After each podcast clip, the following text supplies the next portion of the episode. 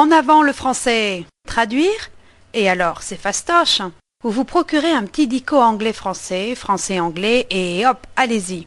Du mot à mot, des paroles bien alignées, avec une correspondance, une à une, par rapport à l'original. Où est le problème? Eh ben non, ça, vous voyez, ça ne marche pas tout à fait comme ça, la traduction. Au bout du compte, ce n'est malheureusement pas une conclusion renoncée.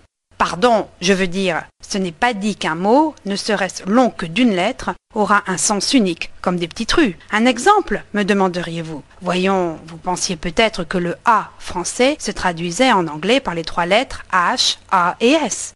Du tout, du tout. Là-bas, dans l'hexagone, on a un certain âge, on a même un âge certain, 80 balais par exemple. Essayez de dire aux Françaises, votre bébé est un an vieux. Vous verrez bien la réaction. En effet, francophoniquement, on a plein de choses qu'on est anglophoniquement. Faim, soif, oh, le petit coup de rouge, sommeil. Au Québec, c'est un peu différent. Là-bas, on déjeune en se levant et on dîne à midi, tandis que de l'autre côté de l'Atlantique, on déjeune à une heure et on dîne à une heure civilisée, c'est-à-dire 9 heures du soir, quoi. Quoi? Pourquoi quoi Au juste, quoi que soit la traduction de what, Mot anglais, mais si, mais si, dites-le à haute voix, vous verrez bien. Il se glisse ça et là dans le langage parlé, sans sens quelconque pour quiconque autre qu'un point à la ligne articulée. Ai-je parlé du langage parlé?